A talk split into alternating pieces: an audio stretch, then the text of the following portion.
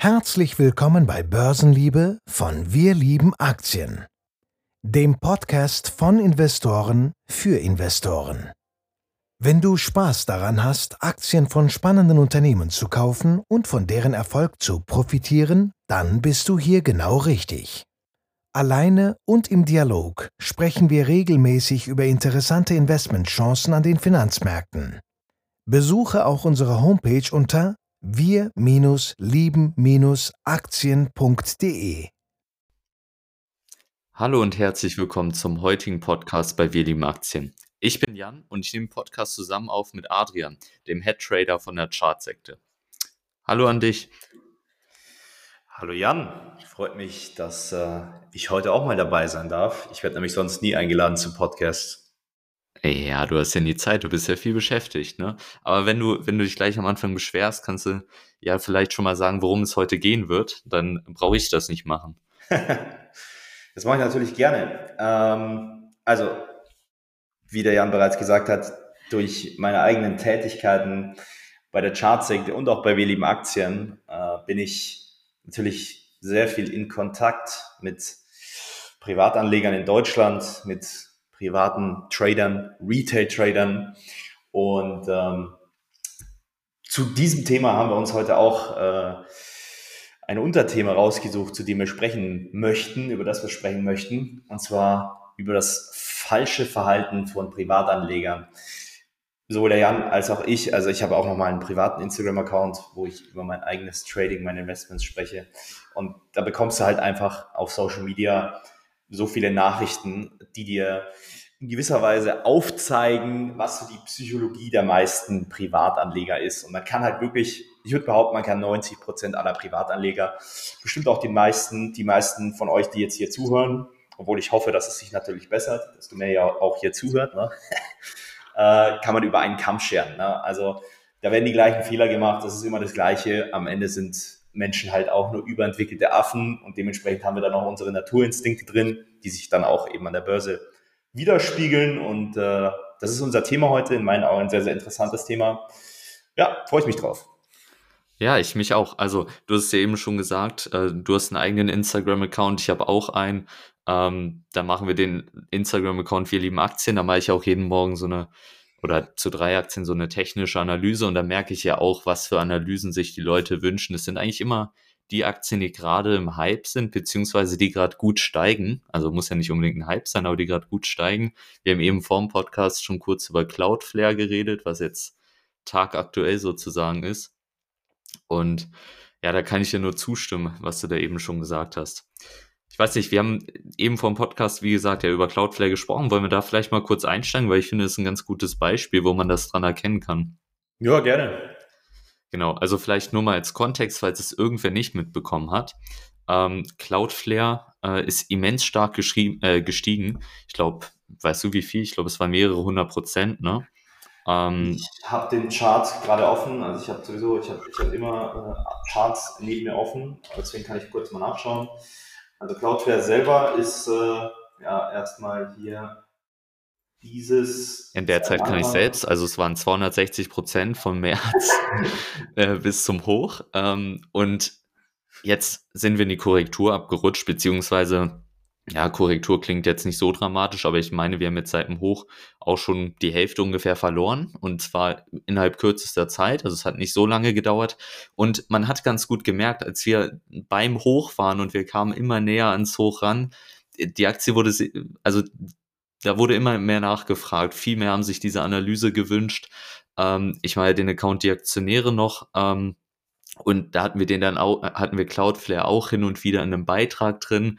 Und auf einmal fängt die Aktie an zu fallen. Und bei den ersten Prozenten so, dann wird da nochmal nachgefragt, ja, ist das jetzt die Nachkaufchance? Aber irgendwann ist dann, kippt die Stimmung so ein bisschen, ne? Oder ja, wie hast du das wahrgenommen? Ja, ja, also ich wir, wir können da mal so ein bisschen beim Kernproblem anfangen.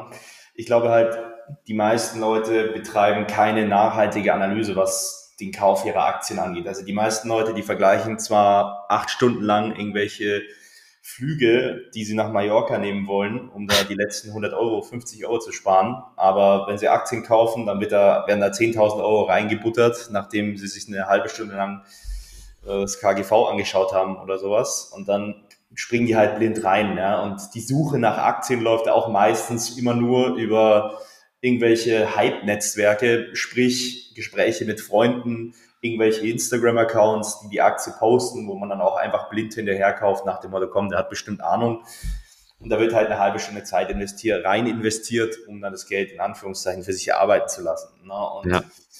da bist du dir dann so lange sicher, bis die Aktie, wie die Aktie eben steigt, ja, aber in der Natur eines, einer Aktie ist es eben so, äh, die wird dann auch irgendwann mal wieder fallen, auch wenn es nur eine Korrektur eines Trends ist.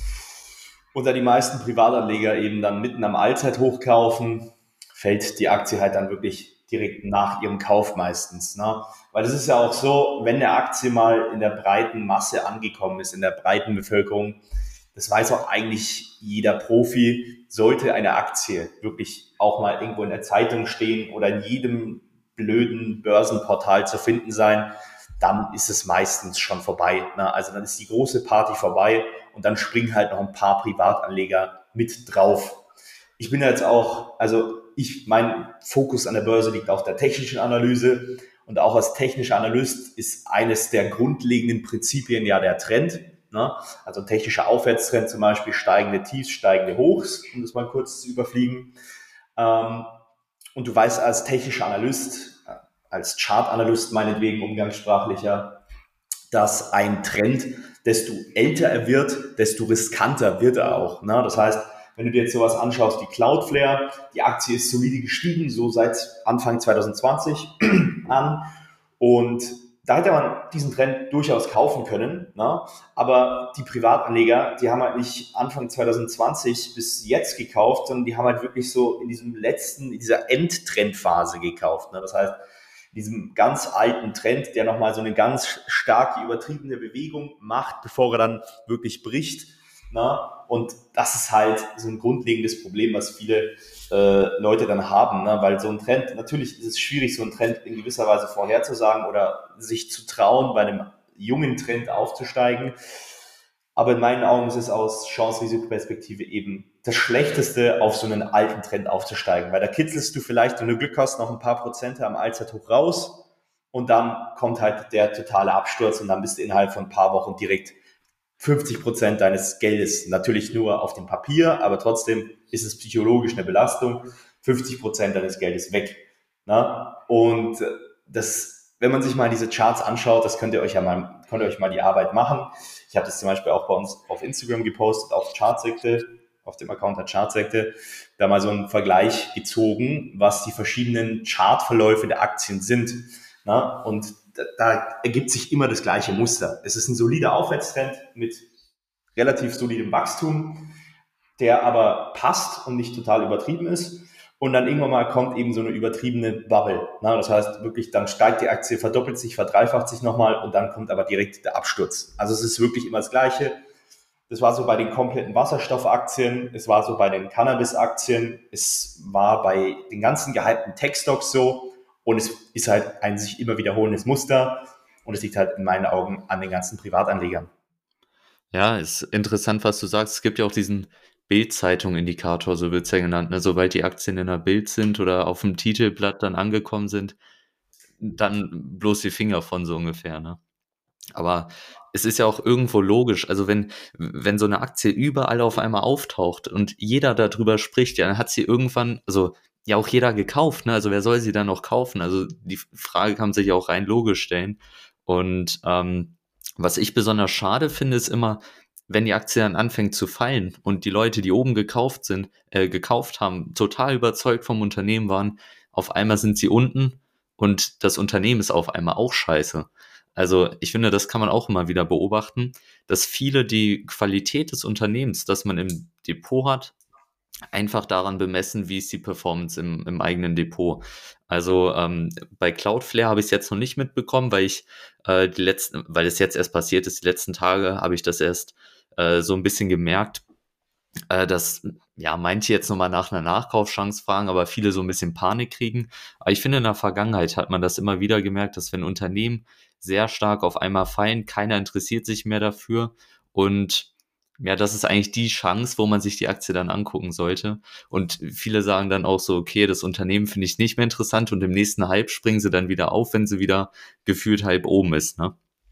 Na, das, oder, oder noch besser, oder noch besser, die halten das Ding, weil es ist ja ein langfristiges Investment, ne? Dann sind sie 50 Prozent im Minus, sitzen die komplette Korrektur aus über ein oder zwei Jahre und dann, wenn die Aktie wieder einen neuen Aufwärtstrend gestartet hat, ne, also wenn auch dann wieder Profis mit einsteigen, verkaufen sie das Ding wieder um Break-Even rum, weil endlich ja. sind sie das Ding los. Ne, und dann startet der nächste Hype. Also dann geht der Trend quasi weiter ne, und dann sind sie ja, aber schon Festklammern, Dies Festklammern an Break-Even, an dem Einstiegspunkt, das ist, es macht überhaupt gar keinen Sinn. Keiner auf dieser Welt interessiert sich für deinen Einstiegspunkt, aber es ist ja, wie, ja. So ein, wie so ein Magnet. Ich glaube, da gibt es auch einen, also einen Fachbegriff für, ich weiß nicht, ob es Ankereffekt oder irgendwie sowas, erinnere ich mich nicht äh, gerade nicht dran, aber das ist total krass. Also es, ich habe das selbst nicht so stark. Am Anfang ähm, auf jeden Fall. Also kann ich mich gut in die Lage reinversetzen, wenn uns auch Leute schreiben. Ähm, aber inzwischen habe ich das total abgelegt. Ich weiß nicht, hattest du da mal Probleme mit? Definitiv. Also es ist halt, also das ist halt so ein Problem, was Leute insgesamt mit Verlusten haben. Und da kommt, wenn man sich dieses Problem, dieses, diese psychologische Blockade anschaut, dann erklären sich auch sehr, sehr viele Probleme oder Fragen, die wir eben, eben auch bekommen. Zum Beispiel bekommt man oft ja die Antwort, äh, wenn eine Aktie im Abwärtstrend oder so gekauft wird. Ich frage so, hey, warum hast du die Aktie gekauft? Die ist doch total im Abwärtstrend. Da wirst du bestimmt jetzt äh, erstmal ein paar Monate lang im Minus sein. Na? Und dann bekomme ich halt die Antwort, ja, ist langfristig. Na? Ist langfristiges Investment. Oder wenn du jemanden fragst, hey, du bist ja mit dem Ding 30% im Minus, äh, willst du verkaufen oder hältst du? Du bekommst immer so diese pauschale Antwort, ich, ich investiere langfristig. Das ist ja grundsätzlich nicht falsch. Ja? Also es ist grundsätzlich kein Problem, Verluste auszusitzen, in Anführungszeichen, wenn man sein ordentliches Research gemacht hat und weiß, was man tut. Aber die meisten Leute wissen eben nicht, was sie tun, sondern das ist eine psychologische Fluchtreaktion vor dem Realisieren der Verluste, weil im Moment, wenn du im Broker, in deinem Portfolio, du hast 20 Aktien, die hast du halt, ne, und die sind halt jetzt 30 Prozent im Minus im Gegenwert des Marktes, ja. Aber dieser Verlust ist halt nicht real in deinem Kopf. Das heißt, du hast in deinem Hinterkopf immer diesen Gedanken, okay, es ist nur Buchverlust. Und er wird erst real, wenn ich ihn realisiere. Ne? Und deswegen wird er nicht realisiert. Ne? Und das gleiche gilt auch für diesen Break-Even. Also das, dieser Break-Even ist halt, das ist halt so ein Lichtblick im Horizont. So irgendwann kann ich die Aktie doch noch für plus minus null verkaufen. Ich weigere mich, die Aktie im Minus zu verkaufen. Ne? Und das Problem ist in meinen Augen auch, dass es in den letzten Jahren sogar relativ gut funktioniert hat. Ne? Also mhm. weil viele Aktien eben, auch die größten Schmutzaktien, mitgestiegen sind mit den starken Märkten. Ja?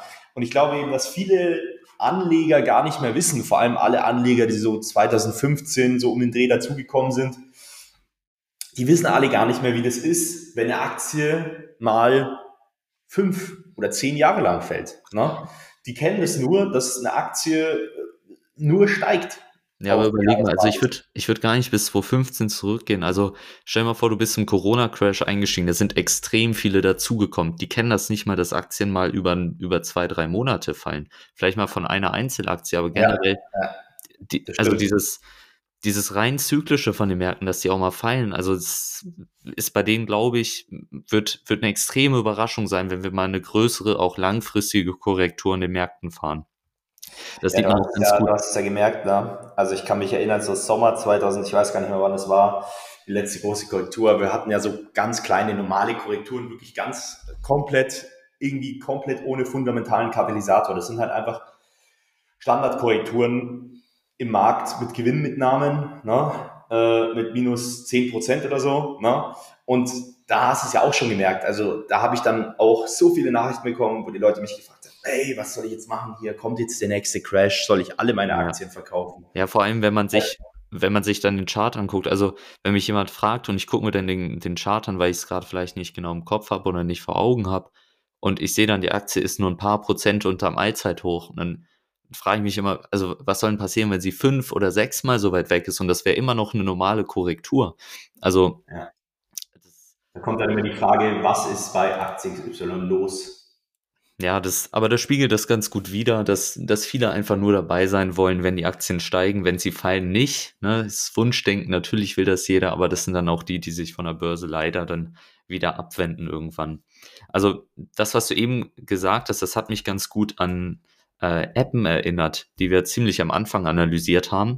Und die hatten wir auch im Portfolio. Ne? Ganz zumal nach unseren technischen Kriterien hatten wir dann gekauft.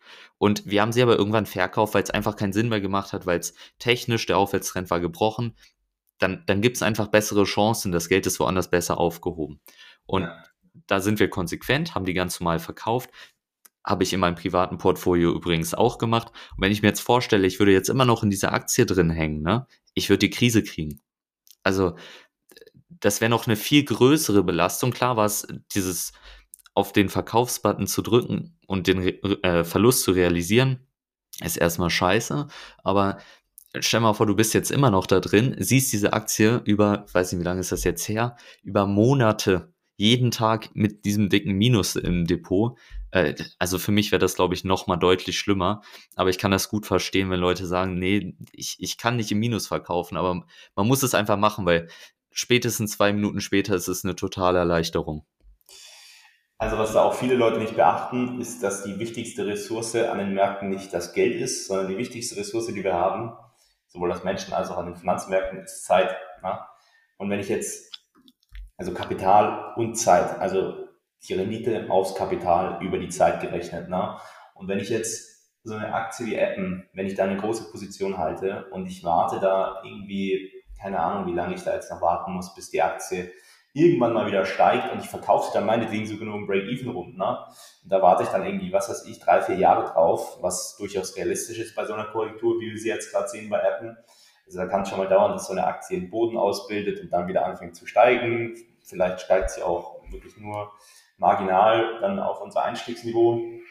Und da habe ich halt dann auch Zeit verloren. Ne? Und in dieser Zeit hätte ich dann eben auch in eine andere Aktie investieren können, die deutlich besser aussieht und mein Kapital wieder für mich arbeiten lassen. Anstattdessen habe ich einen fetten Batzen Geld in dieser Aktie drin und sitze diese wertvolle Zeit, die ich habe, aus, damit wieder hier um plus minus null rauszukommen beispielsweise. Ne? Ja, also ich glaube, viele vergessen. Ne? Ich glaube, genau das ist der springende Punkt. Also die Frage, die man sich ja stellen muss, man muss es ja mal im Vergleich sehen, habe ich vielleicht eine Aktie, die, die mir in dem Moment viel mehr bringt, weil unterm Strich wollen wir Rendite erzielen. Ne? Ist ja keine Frage. Und dann macht es wenig Sinn, wenn ich weiß, okay, nee, hier sind Aktien, die sehen deutlich besser aus, die, die haben diese Mankos nicht, wie beispielsweise einen gebrochenen Aufwärtstrend oder so gibt es da nicht welche, in die ich das Geld eher investieren kann, wo die Wahrscheinlichkeit einfach viel höher ist, dass ich eine bessere Rendite erwirtschafte? Und ich glaube, diese Frage sollte man sich einfach mal stellen, wenn man eine Aktie so dicke Minus hat.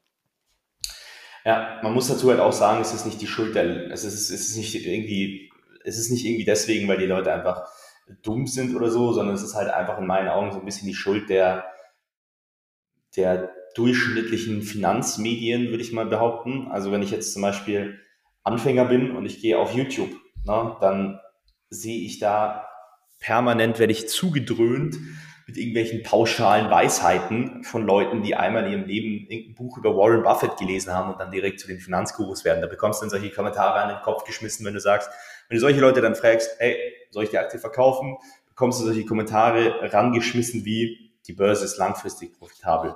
Hin und hin, hin und her, macht Taschen leer. Ja? Und dann denkst du dir, okay, ich halte weiter. Ne? Also das ist halt das Problem. Ne? Das sind halt diese, diese, diese Weisheiten, die werden weitergegeben von, von Anfänger zu Anfänger, äh, von Unwissendem zu Unwissendem. Privatanleger und so bleiben dann diese ganzen mystischen Geheimnisse so in dieser Welt der Privatanleger und Profis, die haben eine ganz andere Denkweise. Ne? Also die, die, die, die denken da viel mehr antizyklisch und gegen den Strom als die meisten Leute. Ne? Ja, also das mit den Weisheiten ist insofern auch ein Problem, finde ich, weil sie werden häufig dann auch so ein bisschen aus dem Kontext gerissen. Also nicht, also das, was du jetzt eben gesagt hast, hin und her macht Taschen leer.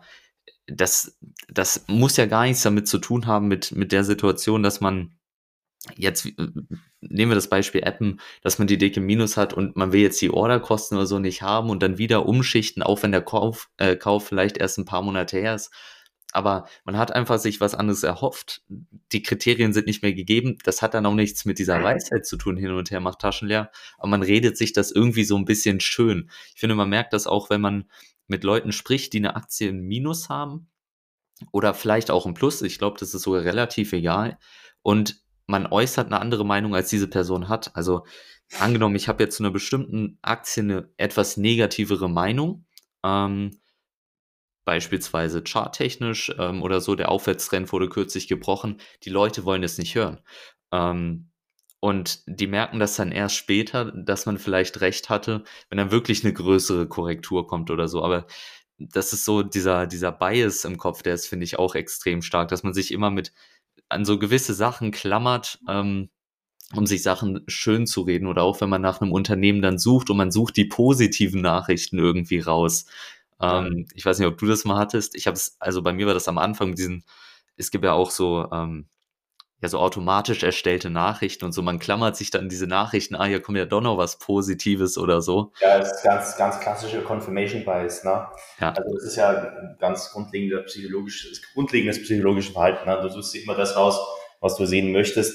Das ist ja genauso, wie wenn du irgendwie eine Freundin hast und äh, du versuchst dann irgendwie auf Krampf die besten Eigenschaften an dir zu finden, damit du nicht Schluss machen musst oder sowas. Ne? Also es gibt's ja bei vielen Sachen, ja. Du versuchst ja, immer so ein bisschen dir deine Denkweise, die am angenehmsten ist, ne? dein Kopf versucht immer die Denkweise, die am angenehmsten ist, meistens äh, zu verifizieren. Ne? Und das gilt dann zum Beispiel auch für Aktien. Ne? Also dein Kopf sagt dir, okay, es ist am angenehmsten, wir halten die Aktie einfach weiterhin und sitzen es aus. Ne? Das ist am angenehmsten, da müssen wir keine Action machen und äh, können einfach loslegen. Ne? Aber beziehungsweise müssen gar nichts machen. Ja? Und deswegen suchst du dir dann raus, okay, warum ist das Unternehmen weiterhin geil, warum muss ich das weiterhin halten? Und das führt dann halt einfach dazu, dass du am Ende nichts machst. Ja? Also ich finde, da muss man einfach so rational wie möglich rangehen. Ne? Also es ist grundlegend, also nur um das jetzt nochmal zu sagen, wir wollen jetzt hier niemanden irgendwie dazu animieren, einfach pauschal jede Aktie, die man im Verlust hat, zu verkaufen. Das wäre auch wieder Bullshit. Sondern es geht uns darum, dass äh, wir vielleicht so ein bisschen die Sensitivität dafür schaffen, dass äh, erstens mal die Börse keine Einbahnstraße ist, dass Aktien auch mal stark fallen können. Ne? Äh, zweitens, dass die meisten Hype-Aktien Schrott sind und wenn sie mal im Hype sind, die Party schon vorbei ist. Also es gibt meinetwegen Ausnahmen. Ich kenne jetzt spontan gesehen keine, wo man es zumindest nicht besser erwischt hätte, wenn man den Ende des Hypes abwartet, etwas günstiger kauft und dann vielleicht wirklich langfristig hält. Ne?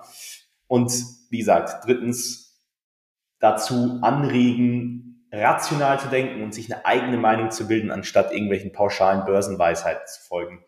Ich meine, Jan, du kennst es ja mit diesen 8% Rendite pro Jahr das ist sowas, was immer von so Anfängern aufgenommen wird, ne? weil das ist halt so ein bisschen so Werbung für die Börse. Langfristig steigt der S&P um 8% pro Jahr. Manchmal sind es auch 7%, je nachdem, welchen Index du dir anschaust und was für Berechnungsmodelle du bekommst. Ne? Und diese Weisheit wenden die Leute dann immer an auf alle Aktien, die sie kaufen. Ne? Das sind dann auch irgendwelche Aktien, Penny Stocks oder irgendwelche total unbekannten Small Caps, Mid Caps, ne, die nicht mal in den Major Indizes sind und dann eben dementsprechend auch underperformen können. Aber das wollen die Leute nicht wahrhaben, sondern die wenden dann auch diese 8%-Regel auf ihre Einzelaktie an, obwohl eben diese 8%-Regel auf den Index gemeint ist. Das heißt, da muss er dann eigentlich in den ETF investieren, um diese Rendite zu erzielen, im Durchschnitt langfristig. Ja, und vor allem, vor allem langfristig, das ist, das ist entscheidende Stichwort. Also ich merke das auch immer wieder, dass viele nach einem halben Jahr sagen, ja, was ist denn hier los? Ne? Also das, das, das funktioniert ja gar nicht mit, langfrist, äh, mit langfristig an der Börse. Also dieses Prinzip von langfristig, was du jetzt vom S&P oder so berichtest, das wurde über Jahrzehnte ausgerechnet, der Durchschnitt. Ne? Ähm, also da muss man einfach, also das meinte ich vorhin auch mit Börsenweisheit nicht aus dem Kontext reißen. Also man muss das schon darauf anwenden, äh, wo es hingehört und was ich vielleicht noch ergänzen will, worauf wir hinweisen wollen, macht euer anständiges Research, weil wenn ihr genau wisst, ähm, ihr habt eine Aktie und die ist jetzt meinetwegen auch 20% im Minus, aber ihr wisst genau, was das für ein Unternehmen ist, wie sieht der Chart aus, ist es noch alles in Ordnung, ihr habt eure klaren Kriterien, dann ist das viel weniger ein Problem. Man hat da fast keine oder vielleicht auch keine Bauchschmerzen mit oder so, sich die Aktie anzugucken, weil man genau weiß, was man da eigentlich hat. Ne? Ähm, also zumindest geht mir das so. Ja, ja. Also ich kann da vielleicht nochmal was so sagen aus meiner Perspektive als äh, Trader jetzt. Also ich investiere auch langfristig, aber ich habe ja jeden Tag mit mehreren, das ist jetzt übertrieben, aber bestimmt 50 bis 100 Tradern, mit denen ich am Tag spreche, ähm, Anfängern, fortgeschrittenen Profis. Und ich würde sagen, was so das Nummer eins Problem ist, und das hat nichts mit dem kurzfristigen Handel oder dem aktiven Börsenhandel zu tun, sondern ich würde sogar behaupten, wer kurzfristigen Börsenhandel betreibt, beziehungsweise wer Trading betreibt, der erlernt diese ganzen Dinge, die du auch fürs langfristige Investieren brauchst, auf den, auf der Überholspur. Also du hast diese ganzen Effekte, die du eigentlich auch beim langfristigen Investieren hast, vielleicht so alle zehn Jahre mal, wenn ein Crash kommt oder wenn eine Korrektur kommt erst, die hast du als aktiver Händler jeden Tag gefühlt. Ne? Also du bist bombardiert mit diesen Emotionen, die du hast und diesen Problemen, diesen psychologischen, die du hast, und zwar jeden Tag. Ja, vor allem, also du bist ja kurzfristig im Chart unterwegs, das heißt, du willst ja kleinere Bewegungen ausnutzen und da sehe ich diese Probleme ja auch immer wieder. Ne? Also ich würde sagen, so das Nummer eins Problem von Tradern, es ist wirklich, es ist ein Phänomen eigentlich, aber ich würde sagen, die meisten Trader, die direkt anfangen, die sind am meistens am Anfang direkt profitabel. So die ersten sechs, Wochen, äh, sechs Monate oder so. Die kaufen irgendeinen Scheiß, komplett gefühlt zufällig, komplett ohne Plan und verdienen damit auch noch Geld. So. Und das ist das Problem. Das gilt auch für alle Investoren. Weil dann kommt irgendwann mal eine Situation, die nicht mehr so in ihren Kragen passt, die nicht mehr optimal läuft. Und da kommen sie dann, da kommen sie dann meistens so ein bisschen ins Schlittern. Ne? Und da ist dann so, da, da geht's dann so los, wo dann das erste Konto geplättet wird. Da geht's dann, also davor hast du irgendwie 300% Rendite gemacht, dann kommen die minus 99% äh, in dein Konto reingerieselt. Und das ist halt, das liegt halt einfach, also das, der Ursprung dieses Problems liegt eben in der Strategie, weil eine Strategie ist nervig und eklig, wenn alles steigt. Ne? Also wenn alles steigt, du siehst links und rechts die Oma Gertrude und der, äh, der, der Cousin Michael hier, die machen alle ihre hunderten Prozente in Shiba Inu und Dogecoin und irgendwelchen Hype-Stocks und du Vollidiot, du kaufst hier irgendwelche Wachstumsaktien mit deinem Bewertungsmodell nach technischer Analyse, möchtest langfristig investieren und machst aber gefühlt fast keine Rendite. Ja? Und links und rechts, die ganzen Noobs und Idioten, die machen, werden alle reich und du äh, machst die auch seriös und bist irgendwie der letzte Idiot. Ne? Und so in dem Stil ist es dann, dass diese ganzen Anfänger früher oder später, die werden, ich würde sagen, 99 Prozent aller Anfänger machen am Anfang Geld, fliegen aber auch in 99 Prozent aller Fälle auf die Fresse und verlieren alles. Alles, was sie davor erwirtschaftet haben. Ne? Ich sehe das auch zum Beispiel, ich bin ja immer wieder unterwegs, so in Reddit und schaue mir da so die Börsenforen an, sowohl in den USA als auch in Deutschland. Und bei Wall Street Bets beispielsweise gibt es eine Menge Leute, die eine Menge Cash gemacht haben. Also wirklich, da sind Leute, die haben aus 1000 Euro eine Million gemacht und Schlimmeres. Ähm, aber auch echt viele Leute, die, auch wenn da, da sprechen natürlich die meisten nicht drüber, die richtig viel Geld verdient haben, aber dann alles wieder verloren haben. Einfach weil sie keine Strategie haben. Das heißt, in der Hinsicht ist Börse halt Glücksspiel. Das bedeutet, du musst als, als Investor, äh, als Investor oder als Trader, ist es deine Aufgabe, die Börse vom Glücksspiel weg zu einem strategisch ausgerichteten Verhalten bringen. So, das ist deine Aufgabe als, als Investor.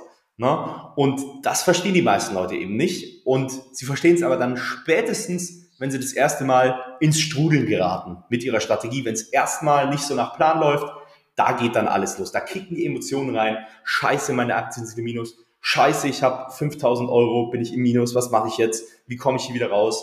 was mache ich falsch? Und dann geht die Nervosität los. Da wird hin und her gehandelt, da wird verkauft, gekauft und ohne Plan wird versucht, alles zu kompensieren. Ja, also das ist das immer gleiche Muster bei Anfängern an der Börse. Das gilt für aktive Händler und auch für langfristige Investoren. Bei kurzfristigen Händlern ist der einzige Unterschied, dass sich diese Emotionen innerhalb von Wochen abspielen können. Ne? Also innerhalb von einer Woche kannst du als Trader dein Portfolio plätten, wenn du es falsch machst. Ne? Also das heißt, das ist nur das Ganze nochmal verstärkt. Als langfristiger Investor hast du es genauso, bloß die Kurse bewegen sich halt extrem langsam, du arbeitest ohne Hebel und dementsprechend hast du diese Emotionen dann vielleicht erst in fünf Jahren oder so mal. Ne? Ja, aber ich glaube, als langfristiger Investor hast du eher die Möglichkeit, das dann nochmal zu verdrängen, wegzuschieben. Und das ist ja auch das, wo, wo sich viele dann dran bedienen, dass sie dann das erstmal beiseite schieben, nicht mehr angucken oder im schlimmsten Fall der Börse komplett dann wieder den Rücken zu wenden und sagen, ja, nee, funktioniert ja alles dann doch nicht. Ne? Ja. Das ist, das ist, das ist eigentlich das Schlimmste. Aber ich finde, sonst hast du das ganz gut zusammengefasst. Deswegen wollte ich jetzt auch gar nicht unterbrechen. Ähm, aber das finde ich auch schon ein ganz gutes Fazit, was wir daraus ziehen können. Und die Geschichte wiederholt sich und sie wird sich immer und immer wieder wiederholen. Und wenn du jetzt als Zuhörer vielleicht genau bei, keine Ahnung, bei Cloudflare oder was auch immer am Allzeithoch eingestiegen kannst und dich damit identifizieren kannst, dann hoffe ich einfach, dass du das nächstes Mal aus der anderen Perspektive siehst und weißt, ja, okay, jetzt weiß ich, was los ist, ne? Ähm, weil das ist ja so ein bisschen das Ding, wo man reinkommen muss. Und ich würde auch sagen, es ist gut, wenn man so eine Erfahrung gemacht hat, weil man kann so viel reden, wie man möchte, man kann so viel von anderen vielleicht lesen. Erst wenn man die Erfahrung selbst gemacht hat, ist ja genauso wie auf die heiße Herdplatte fassen, dann kann man sich richtig daran erinnern und das richtig fühlen, was da eigentlich passiert. Ähm, und man lernt nachhaltig draus. Ne? Und das ist ja beim Trading äh, aktiv genau das Gleiche. Also ich denke, ähm, jeder kann sich da am Anfang irgendwen suchen und der kann einem noch so viele Tipps geben. Einmal muss man auf die Fresse fliegen, ne? Ja. Hm, ja, beziehungsweise ich denke, nicht jeder muss auf die Fresse fliegen. Ich kenne auch einige Trader, die es geschafft haben ohne. Aber wenn du es, also es ist halt typabhängig. Ne? Es gibt Leute, die müssen es am eigenen Leib spüren, bevor sie es wahrhaben. Ich bin zum Beispiel einer von denen, würde ich sagen. Also ich bin selber auch genug auf die Fresse geflogen, damit ich es jetzt endlich verstanden habe. Aber es gibt auch Leute, die haben vielleicht von, von Grund auf die Einsicht und müssen kein Konto erstmal plätten, bevor sie es ja, wirklich verstehen. Also ich denke, das kann man pauschal sagen. Also entweder du hast die Einsicht von Grund auf und bist bereit zu lernen von Leuten, die es wissen, besser wissen, oder du bist so ein kleiner Klugscheißer wie ich und denkst dir, ach komm, ich bin eh der King, ich brauche das nicht, bis dann der Markt dich eines Besseren belehrt. Wobei ich glaube, dass diese, diese Personen, die du meinst, die, ähm, die das vielleicht nicht brauchen, die haben, die haben diese Erfahrung ganz genauso. Sie machen sie nur viel schneller. Also bei einem viel kleineren Verlust beispielsweise, dass sie das viel schneller dann realisieren, weil sie da eventuell konservativer oder so sind. Aber dass sie lernen, aber dann ihre Learnings vielleicht aus diesen kleineren Verlusten eher ziehen als äh, jemand, der da vielleicht ja, mit einem großen Hebel gleich am Anfang alles riskieren will und äh, die Millionen ja. machen will in zwei Tagen so ungefähr. Direkt Konto platt. Ja, nee, sehr cool. Ich weiß nicht, hast du noch was? Willst du noch was sagen? Nicht unbedingt. Also ich weiß nicht, für alle Zuhörer, wenn euch das Thema gefallen hat, ich glaube, das ist ein Thema, über das kann man wirklich eigentlich stundenlang sprechen. Deswegen schreibt uns vielleicht einfach auf Instagram und zwar auf Wir lieben Aktien oder gerne auch mir auf Chartsekte. Wenn ihr da nochmal Bock habt auf einen zweiten Teil oder eine Ergänzung oder vielleicht nochmal ein extra Thema, Ansonsten äh, denke ich, haben wir das ganz, ganz gut besprochen für, den, für, für, für den ersten Teil. Vielleicht gibt es ja noch einen zweiten, wenn das Interesse besteht. Genau, wie gesagt, genau. uns gerne Feedback und ähm, habe mich gefreut, dass ich äh, heute hier im Podcast dabei sein durfte. Ja, fand ich auch cool. Ähm, und die Geschichte wiederholt sich, sie wird sich immer wieder wiederholen. Wir haben das, glaube ich, ein paar Mal gesagt. Und deswegen werden wir auch immer wieder Fallbeispiele für genau sowas haben. Also ich denke, Anlass für einen zweiten oder dritten Teil, wie auch immer, wird es geben, weil dieses Problem kriegt man nie weg. Ähm, das werden immer wieder neue Leute erfahren und es geht einfach darum, dass man das gut in den Griff kommt, äh, bekommt fürs nächste Mal. Ich habe mir das sagen, vorgestellt, ich habe mir das jetzt gerade vorgestellt, wie du wie so mit so einem Priester-Outfit auf so einem Hügel stehst und schreist, die Geschichte wiederholt sich, die Geschichte wiederholt sich, es wird immer wieder fällig. Aber guck mal, das ist so genau das Ding. Also ich kann mich noch dran erinnern, wir haben ja schon lange Kontakt, ne? als wir am Anfang ja. waren. Ähm, das ist, also das sind Sachen, die man vielleicht von anderen gehört hat. Man wollte es nicht wahrhaben, aber heute sagt man selbst, ne? Ja. Also ich denke, die Erfahrung macht jeder, der dann irgendwie dabei bleibt und wird dann irgendwann in dem Punkt sein. So naja, ich denke, das ist ein ganz gutes Resümee jetzt erstmal. Und dann bedanke auch ich mich fürs Zuhören und freue mich vielleicht auf nächstes Mal, Adrian. Sehr gerne.